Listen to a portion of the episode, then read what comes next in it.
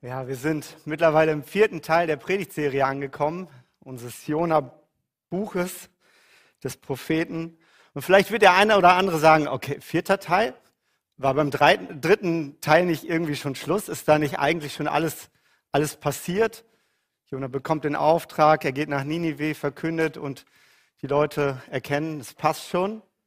Nee, es gibt tatsächlich noch einen vierten Teil. Und im vierten Teil erwarten uns auch jetzt weiter noch spannende Geschichten zu Jona. Und was ich so spannend an dem ganzen Buch Jona finde, dass so vieles unerwartet ist, so vieles nicht so, wie man es denken würde, wie es kommen müsste, wie so die typische Geschichte geschrieben ist, die typische Hollywood-Geschichte. Und es gibt tatsächlich in unserer Serie auch noch einen fünften Teil, den werden wir nächste Woche hören. Äh, da dürft ihr schon sehr gespannt drauf sein. Es gibt kein fünftes Kapitel, aber einen fünften Teil zur Jona-Serie. Aber jetzt genug gespoilert und ich fange direkt an und ich habe mein Thema heute überschrieben mit der Jona in dir. Und ich muss euch sagen, ich bin ganz ehrlich dieser stolze und überhebliche, dieser griesgrämige und zornige kleine Prophet ist mir in den letzten Wochen doch irgendwie ans Herz gewachsen. Irgendwie lese ich dieses Buch und denke, Mensch, Jona, ich habe irgendwie ein Gefühl für dich. Ich habe Sympathie für dich oder ich kann dich irgendwie verstehen. Und was durften wir alles schon aus dem Jona-Buch hören? Was durften wir mit Jona zusammen erleben? Und wie gesagt, so vieles kam so unerwartet, so wie man es gar nicht gedacht hätte. Alles beginnt mit dem Auftrag Gottes. Gott sagt, Jona, geh nach Ninive und verkündige, verkündige mein Gericht. Und das lesen wir in Jona 1, Vers 2. Los, geh nach Ninive, der großen Stadt, und ruf mein Urteil gegen sie aus, denn ihre Bosheit stieg auf zu mir. Und Jona machte sich auf den Weg in die komplett andere Richtung. Jona floh vor Gottes Auftrag. Und Jonas Fluchtfahrzeug, ein Schiff, kam in dem Fall dann in einen Sturm. Und nach einem kurzen Dialog mit den Seeleuten wurde relativ schnell klar, warum dieser Sturm kam. Und Jona rat den Seeleuten dazu, wenn sie wollen, dass der Sturm ruhig wird, dann müssen sie ihn über Bord schmeißen. Und so taten sie es auch. Sie haben sich erst so ein bisschen dagegen gesträubt, aber sie schmissen ihn dann über Bord und der Sturm wurde besänftigt und die Seeleute erkannten, vor was für einem großen Gott Jona auf der Flucht war. Und sie beteten diesen Gott an. Sie haben erkannt, dass es ein wunderbarer, ein großer Gott ist, vor dem Jona da flieht. Und Jona, dem Tod geweiht, sinkt auf die Tiefen des Meeres und stirbt einen grausamen Tod. Nee, tatsächlich nicht. Tatsächlich nicht. In dem Fall schickt Gott einen Fisch, einen Wal, der Jona verschluckt. Und zwischen Fischgräten und Magenschleim erkennt Jona, dass er auf dem falschen Weg war, dass er auf dem falschen Dampfer ist. Und er betet zu Gott, er betet zu Gott und bittet ihn um Gnade, um Verschonung und was tut der Wal? Er spuckt ihn nach drei Tagen und drei Nächten am Land wieder aus. Gott gibt Jona eine zweite Chance. Gott gibt Jona eine zweite Chance, aber denselben Auftrag. Und Jona geht. Diesmal verkündet er wirklich das Gericht Gottes. Und so wie man das so macht, Jona plant eine Massenevangelisation mit, einem, mit einer emotionalen Drei-Punkte-Predigt, einer guten Worship-Band und natürlich einer Lichtshow und äh, versucht damit die Assyrer zur Umkehr zu bewegen. Nein, auch nicht. Tatsächlich beschränkt sich Jona auf einen kurzen Satz. Noch 40 Tage, dann ist Ninive völlig zerstört.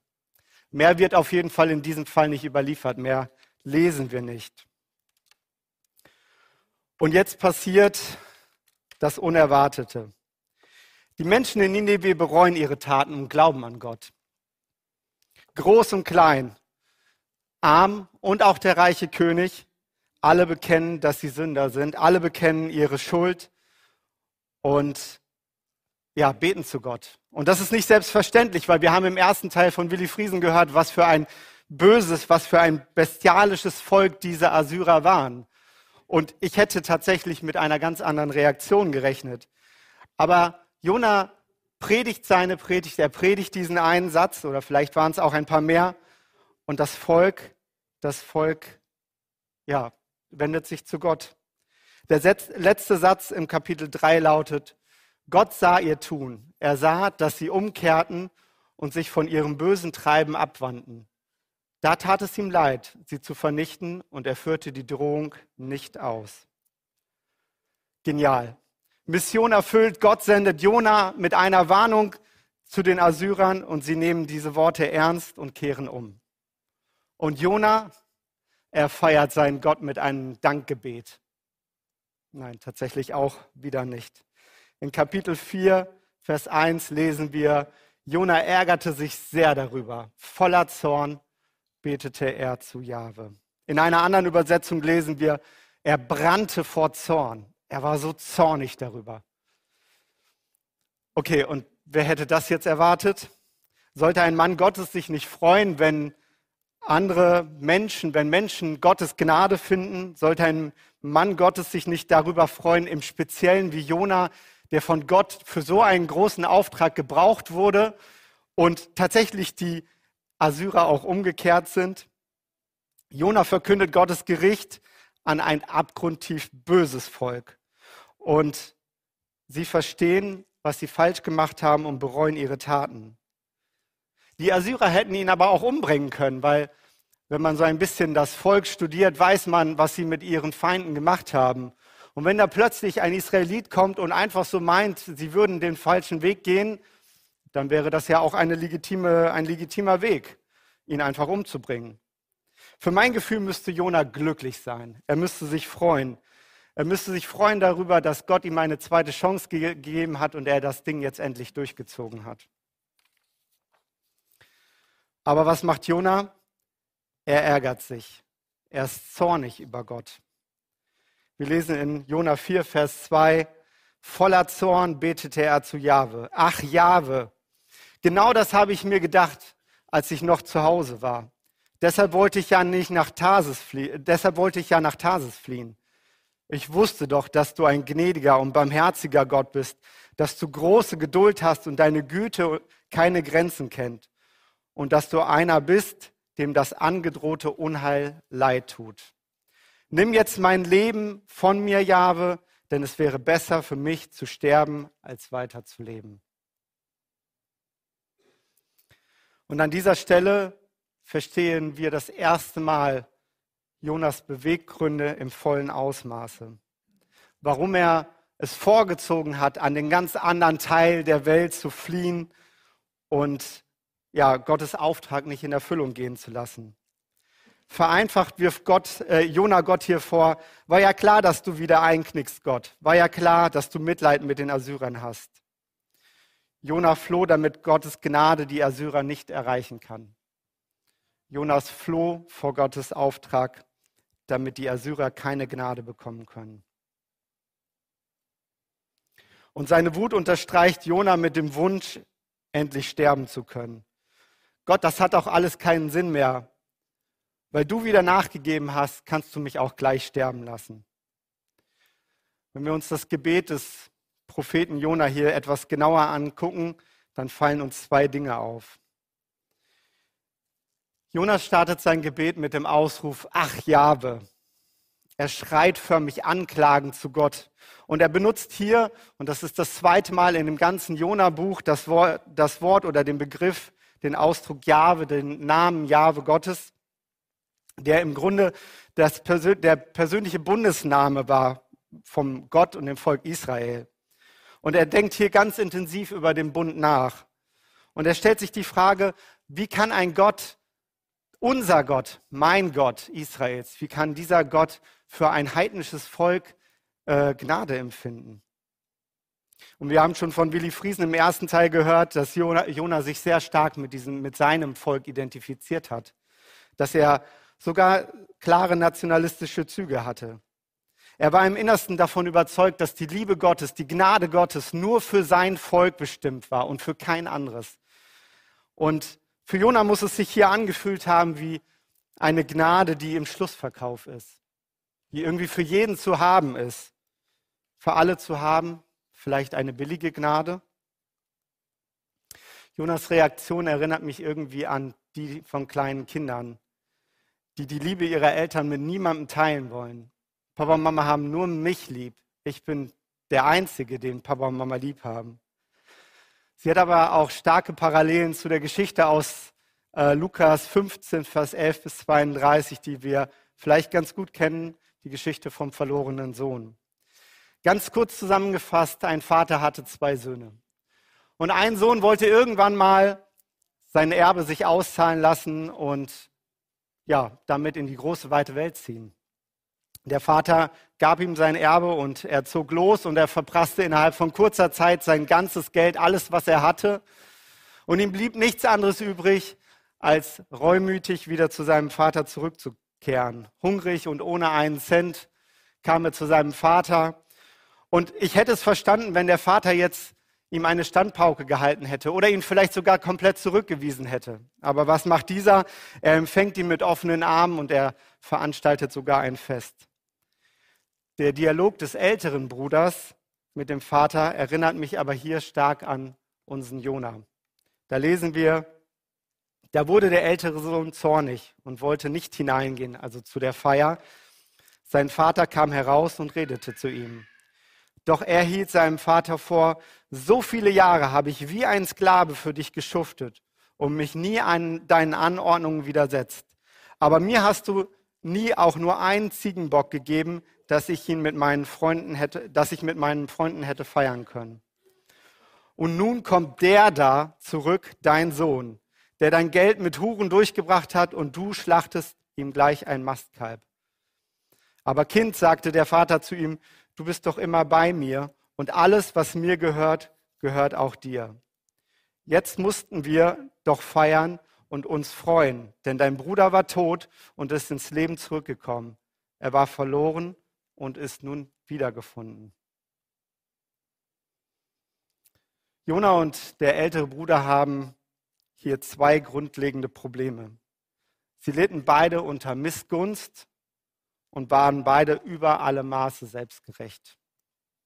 Und auch so ein bisschen wie in der Kindergeschichte erleben wir hier, dass das vielleicht ein ganz menschlicher Zug ist.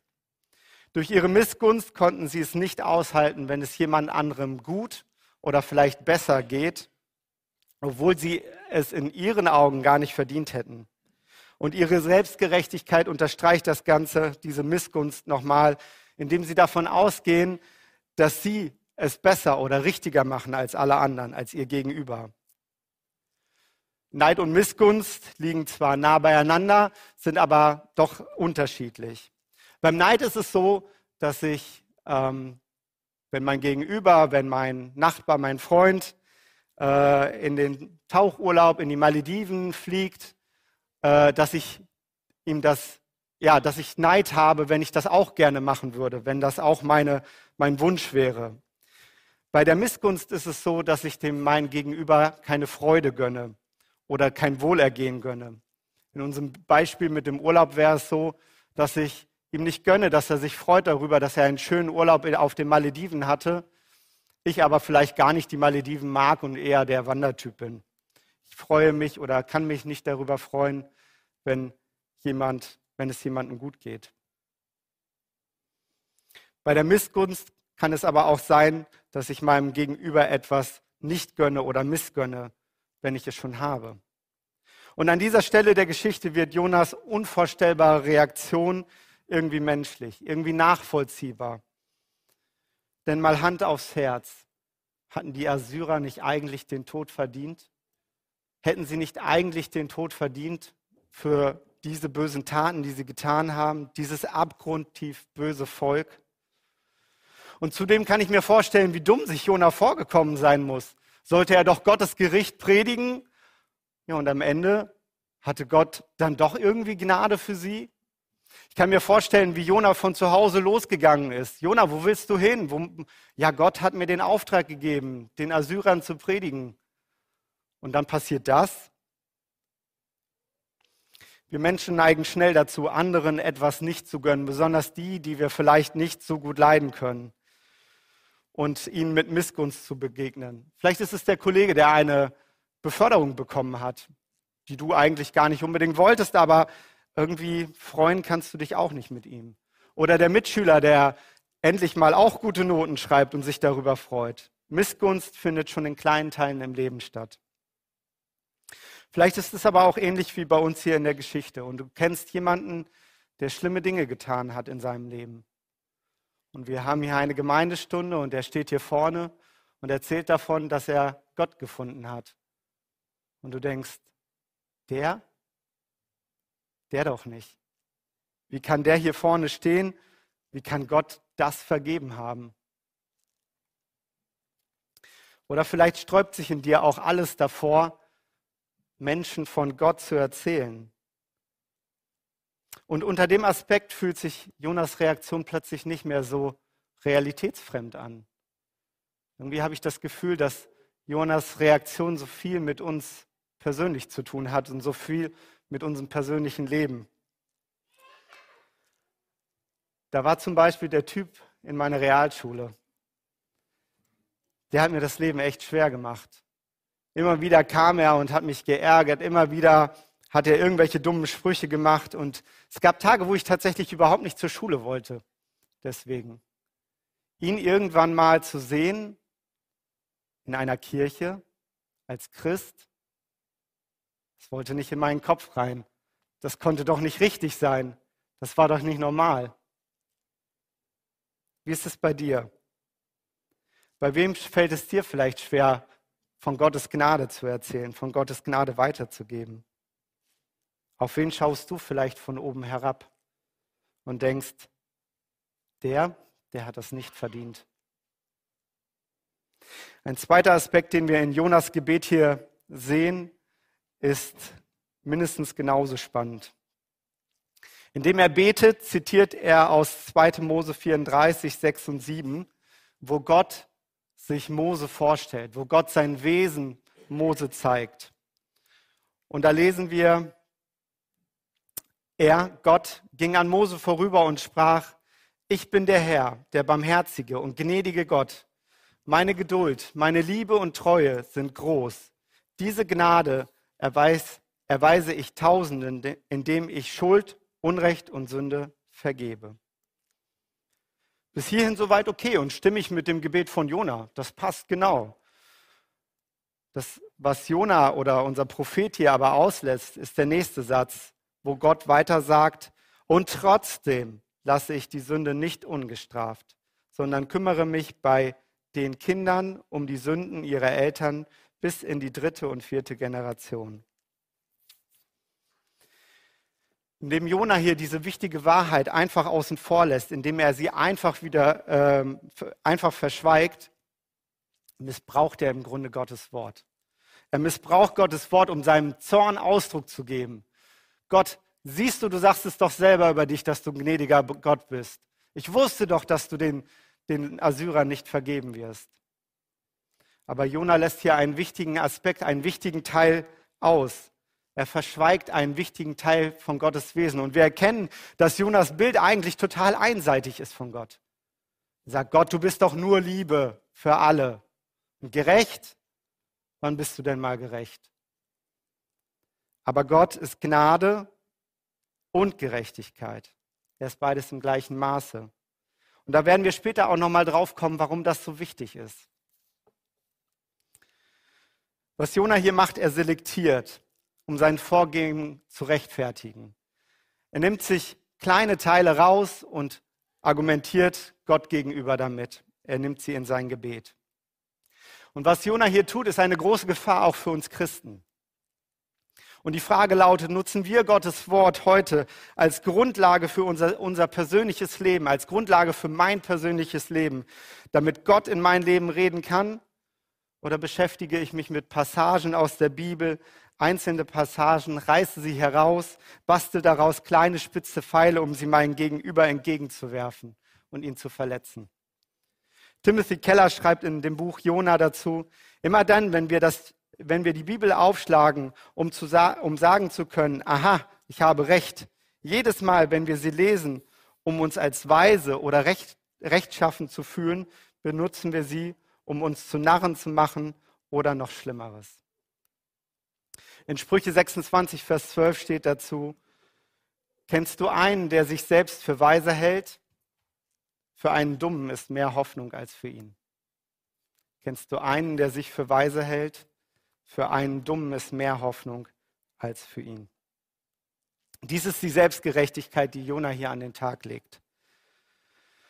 Und was habe ich mir damals als junger Christ gewünscht? Ein reiches Bibelwissen zu haben. In Streitgesprächen immer den passenden Vers parat zu haben, um meinen Gegenüber äh, die Verse wie aus Pistolen geschossen um die Ohren zu hauen. Dabei sollte es das Ziel sein, durch das Lesen der Bibel demütiger zu werden und Gott besser kennenzulernen. Es sollte das Ziel sein, seine Liebe und Gnade zu verstehen und an andere weitergeben zu können. Wie ist es mit dir? Bist du ein Bibelvers-Cowboy? Schießt du mit Bibelversen, um andere zu verletzen? In unserem gesamten Prophetenbuch tut Gott alles dafür, Jonas Herz zu erweichen. Denn durch seine Missgunst und seine Selbstgerechtigkeit ist sein Herz hart geworden. Er ist hartherzig geworden. Und wie tut Gott das? Indem er Jonas selber sein Herz offenbart. Gott zeigt sein Herz. Schauen wir mal, wie Gott mit den Anschuldigungen des Propheten umgeht. Wir lesen weiter ab Vers 4. Aber Jahwe fragte, ist es recht von dir, so zornig zu sein?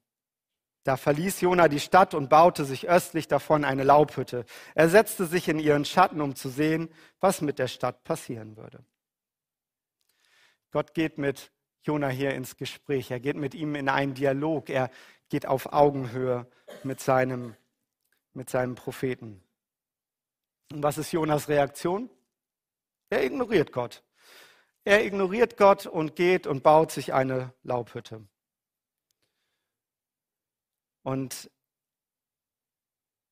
wir, sehen hier, dass ähm, Jona auch insgeheim hofft, dass die Drohung, die Gott für Ninive hatte, dass sie in Erfüllung geht. Vielleicht verändert Gott doch nochmal seine Meinung. Vielleicht bekennen die Assyrer doch nicht im Ernst ihre Sünden und werden alle vernichtet. Jona baut sich im Grunde einen schönen Schauplatz, um auf Ninive runterzugucken und wartet, dass die Feuerbälle vom Himmel kommen. Und was tut Gott? Vers 6. Da ließ Jahwe Gott einen Rizinusstaude über Jona emporwachsen. Sie sollte ihm Schatten spenden und ihn von, Miss, von seinem Missmut befreien. Jona freute sich riesig über die Staude. Aber als am nächsten Tag die Morgenröte heraufzog, schickte Gott einen Wurm, der die Rizinusstaude annagte, sodass sie verdorrte. Als dann die Sonne aufging, ließ Gott einen heißen Ostwind kommen. Dazu stach die Sonne auf Jonas Kopf, sodass er fast ohnmächtig wurde. Da wünschte er sich den Tod und sagte, es wäre besser für mich zu sterben, als weiterzuleben. Aber Gott fragte Jona, ist es recht von dir, wegen dieser Staude zornig zu sein? Ja, erwiderte Jona, mit vollem Recht bin ich zornig und wünsche mir den Tod. Auf den ersten Blick etwas Komisches, was Gott da macht und irgendwie nicht nachvollziehbar. Er lässt einen, eine Staude wachsen und spendet Jona Schatten und Jona freut sich sogar darüber und im nächsten Moment, am nächsten Tag, lässt er einen Wurm kommen, der diese Staude, die Wurzeln auffrisst und die Staude vergeht und verdorrt. Und ich habe mir die Frage gestellt, was will Gott hiermit damit bewirken? Will er seine Macht demonstrieren? Will er, will er Jona zeigen, so, und ich habe hier die Überhand? Oder will er Jona einfach nur noch mehr ärgern durch diese willkürliche Aktion und will ihn noch zorniger machen? Dabei war es das allererste Mal in unserer ganzen Geschichte, dass Jona einmal glücklich war. Jona freute sich riesig über die Staude, lesen wir. Und was macht Gott? Er nimmt sie wieder weg. Wir lesen weiter, Vers 10. Da sagte Jahwe, dir tut es leid um die Rizinusstaude, um die du keine Mühe gehabt hast, die du nicht großgezogen hast. Sie ist in, deiner, in einer Nacht entstanden und in einer Nacht zugrunde gegangen. Und mir sollte nicht diese große Stadt Ninive leid tun, in der mehr als 120.000 Menschen leben, die rechts und links nicht unterscheiden können. Und dazu noch das viele Vieh. Gott nutzt die Pflanze hier, um Jona etwas zu verdeutlichen. Etwas, was Jona schon die ganze Zeit nicht verstanden hat. Gott lässt Jona ganz tief in sein Herz schauen. Gott zeigt sein Herz. Und er zeigt ihm, dass vollkommene Gerechtigkeit und Gnade zu gleicher Zeit existieren können. Und dies tut er vom ersten Kapitel an. Mal behutsam, mal eindringlich, aber die ganze Zeit mit viel Geduld und mit viel Liebe. Und an dieser Stelle wird uns klar, dass dieses Prophetenbuch eigentlich nicht eine Geschichte von Jona ist, sondern eine Geschichte von Gottes Liebe. Eine Geschichte von Gottes Wesen, von Gottes Art, von seinem, seiner Liebe zu uns Menschen. Als Jona sich bewusst gegen Gott stellt, den Auftrag ignoriert und versucht abzuhauen, schickt Gott einen, einen Wal. Er hätte auch ertrinken können. Gott hätte auch sagen können, Mensch Jona, du haust ab, ja, du bist in diesem Schiff, du ignorierst den Sturm, den ich dir schicke, und dann gibst du den Seeleuten noch selber den Tipp, dich über Bord zu werfen. Dass ich dich jetzt ertrinken lasse, ist doch voll in Ordnung. Das wäre doch voll in Ordnung gewesen. Aber was tut Gott? Er schickt diesen Wal und gibt Jona eine zweite Chance. Jona nutzt diese Chance und empfängt selber Gottes vollkommene Gnade. Er hätte sie in dem Fall nicht verdient, weil Gerechtigkeit wäre was anderes gewesen. Gott zeigt Jona durch diesen Wahl, durch diese zweite Chance, dass er Gnade hat, dass er Gnade und Gerechtigkeit in einem hat. Dann geht Jona nach Ninive und verkündet Gottes Gericht. Und Gott ist gerecht. Und äh, es liegt eigentlich auf der Hand, dass er die Assyrer ja, vernichten müsste. Sie haben so viel Böses getan, sie haben so viele Menschen umgebracht. Es liegt auf der Hand, dass die Assyrer nicht weiterleben dürfen. Aber auch hier zeigt Gott Gnade und er zeigt, dass es eine Möglichkeit gibt dafür, dass die Assyrer umkehren. Und auch hier ist Gnade und Gerechtigkeit wieder ganz nah beieinander. Und ich bin fasziniert darüber, wie Gott mit so viel Geduld und Kreativität immer wieder versucht, Jona in die richtige Richtung zu bringen. Es fühlt sich ein bisschen an wie, wie wenn wir mit, dem, äh, mit unserer Autonavigation unterwegs sind und bewusst immer in eine andere Richtung abbiegen. Und diese Navigation jedes Mal sagt, und bei der nächsten Gelegenheit bitte wenden. Und hier bitte jetzt links abbiegen. Und Gott korrigiert die ganze Zeit liebevoll Jonas Weg. Um diese, und diese Geduld und Liebe kommt im Kapitel 4 nochmal ganz stark zum Ausdruck. Jona ist zornig, er tobt, weil Gott Ninive verschont hat. Und Gott tritt in einen Dialog mit ihm. Er tritt in einen Dialog mit ihm auf Augenhöhe. Und ich hätte es verstanden, wenn Gott gesagt hätte ab diesem Moment, Jona, okay, es, ich habe es versucht. Ich habe es mit allem versucht. Ich habe es mit dem Wahl versucht. Ich habe es versucht, äh, dir, dir, zu zeigen, ähm, wie ich die Assyrer einfach ähm, behandelt habe. Ich gebe auf. Jona, mach dein Ding und du wirst schon ernten, was du siehst. Aber Gott bleibt dran. Er schickt diese Pflanze und anschließend lässt er sie verdorren. Und das tut er nur, um Gott, äh, um Jona bildlich darzustellen, was Gnade und Gerechtigkeit bedeutet. Und die Wörter Leid tun und Mitleid bedeuten im Hebräischen so viel wie um etwas trauern, ein zerbrochenes Herz haben oder weinen. Und deswegen kann man den Text vielleicht auch so lesen. Da sagte Jahwe, du trauerst oder weinst um die Rizinusstaude, um die du keine Mühe gehabt hast, die du nicht großgezogen hast. Sie ist in einer Nacht entstanden und in einer Nacht zugrunde gegangen. Und ich soll nicht um diese große Stadt Ninive weinen, in der mehr als 120.000 Menschen leben, die rechts und links nicht unterscheiden können und dazu noch das viele Vieh.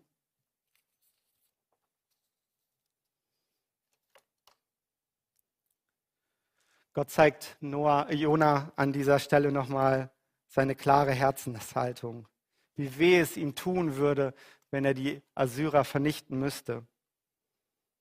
Und er macht es deutlich an dem Beispiel dieser Pflanze, aber er macht es auch deutlich an dem Beispiel mit dem Wal. Und auch hier liegt Gnade und Gerechtigkeit wieder ganz nah beieinander. Ganz kurzer Einwurf. Einige Bibelausleger gehen davon aus, dass Gott hier an dieser Stelle eigentlich von 120.000 Kindern spricht. Die Stadt Ninive müsste eigentlich nach Berechnung viel mehr Einwohner haben und das macht auch der Zusatz, äh, die 120.000, die rechts und links nicht unterscheiden können. Demnach müsste Ninive theoretisch noch viel mehr Einwohner haben. Gott lehrt Jona, was es bedeutet, ein gerechter, was, was es bedeutet, ein gerechter Gott zu sein. Nämlich, dass keine Sünde ohne Strafe bleiben kann. Sünde empfängt immer Strafe. Denn würde Gott irgendeine Sünde ohne Strafe lassen, dann müsste er konsequenterweise alle Sünde ohne Strafe lassen.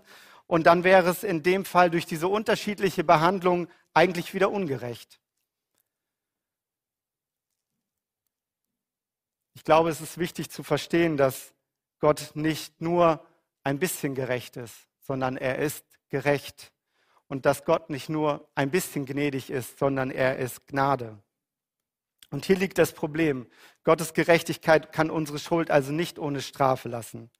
Aber Gott lehrt Jona auch, dass er ein gnädiger Gott ist, dass er ein liebender Gott ist. Er will die Menschen in Ninive verschonen und er möchte auch Jona verschonen. Er möchte auch ihm Gnade schenken.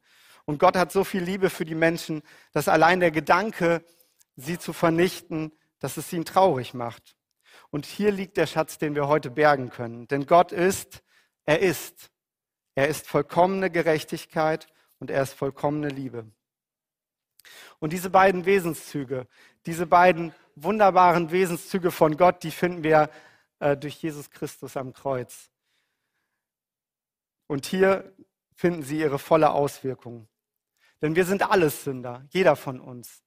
Auch der, der hier regelmäßig hingeht, auch der, der die Bibel in und auswendig kennt. Wir sind alles Sünder. Und wir haben alle eigentlich die gerechte Strafe verdient und die Strafe der Sünde ist der Tod. Und was tut Gott? Er schickt seinen Sohn auf diese Welt als Stellvertreter für unsere, ja, für unsere Strafe, die wir eigentlich bekommen müssen. Und er nimmt diese Strafe auf sich. Er stirbt am Kreuz den Tod und das ist vollkommene Gnade. Das ist ein Akt der vollkommenen Gnade, die Gott hier, hier zeigt. Und wir sehen wieder, Gnade und Gerechtigkeit liegt genau beieinander. Es liegt genau beieinander. Denn wahre Liebe ist nur in der Gerechtigkeit. Wie ist es mit dir? Wo musst du heute Gott an deinem harten Herzen arbeiten lassen? Wo arbeitet er vielleicht schon? Bist du vielleicht wie Jona aktuell noch auf der Flucht vor deinem Auftrag? Bist du bockig, zornig? Bist du selbstgerecht oder ja, hast du vielleicht viel Missgunst in deinem Leben? Dann möchte ich dir heute Mut machen, dass du Gott dein Herz gibst, dass du ihm das Herz gibst und sagst, Gott arbeite daran, wie du es mit Jona getan hast. Voller Kreativität, voller Liebe und voller Geduld. Und er, der dich geschaffen hat und ganz genau weiß, wie du funktionierst, er ist genau der Richtige, um daran zu arbeiten. Er weiß, wie dein, Herz richtig schlagen muss. Und Jona? Wir wissen tatsächlich nicht, wie diese letzte Frage von Jona beantwortet wurde, weil das, ja, das Buch Jona schließt mit der Frage Gottes. Aber vielleicht schließt diese Frage auch nicht für Jona ab, sondern für dich. Vielleicht ist es heute an dir, diese Frage zu beantworten, die Gott Jona stellt und eine Antwort darauf zu formulieren. Die Frage ist, wie antwortest du? Amen. Ich möchte euch alle, wie eingangs schon angekündigt, ganz herzlich auch zum letzten Teil unserer Predigtserie einladen, die wir nächste Woche hören von Billy Friesen. Und ja, wir dürfen schon gespannt sein, was äh, Gott uns da erzählen möchte, was er uns aufs Herz legen möchte. Amen.